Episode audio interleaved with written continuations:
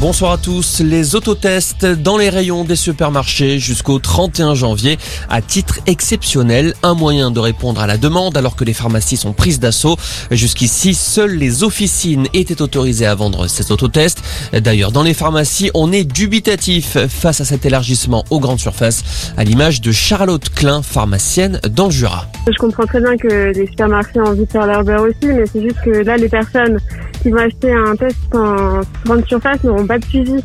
C'est toujours mieux d'être accompagné par un professionnel dans ce cas-là, parce que le professionnel de santé saura leur expliquer comment l'utiliser, et non seulement aussi quoi faire en cas de résultats euh, positifs. Tandis que là, en supermarché, euh, c'est toujours compliqué, il n'y a pas de suivi, donc euh, s'ils veulent, ils peuvent toujours les acheter et venir en pharmacie pour euh, avoir le suivi euh, pharmaceutique. Mais c'est vrai que là, c'est en rupture, donc on peut pas leur vouloir. S'ils arrivent à en trouver ailleurs, euh, c'est toujours mieux d'en trouver.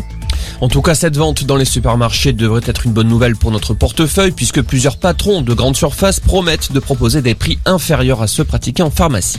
Une prime pour les infirmiers des services de soins critiques, 100 euros par mois à partir de janvier. Annonce faite aujourd'hui par le Premier ministre Jean Castex. 24 000 personnes sont concernées par ce coup de pouce financier. Selon le Premier ministre, il s'agit d'une reconnaissance indispensable pour ces services si précieux actuellement. On a appris aujourd'hui la mort de Grishka Bogdanov, le vulgarisateur scientifique de 72 ans, s'est éteint dans un hôpital parisien. Il avait avec son frère Igor lancé à la fin des années 70 l'émission Temps X. Les jumeaux ont également signé une vingtaine d'ouvrages scientifiques. La belle performance de Tessa Worley, la skieuse française a remporté cet après-midi le géant de Linz en Autriche. Il s'agit de son 15e succès en Coupe du Monde.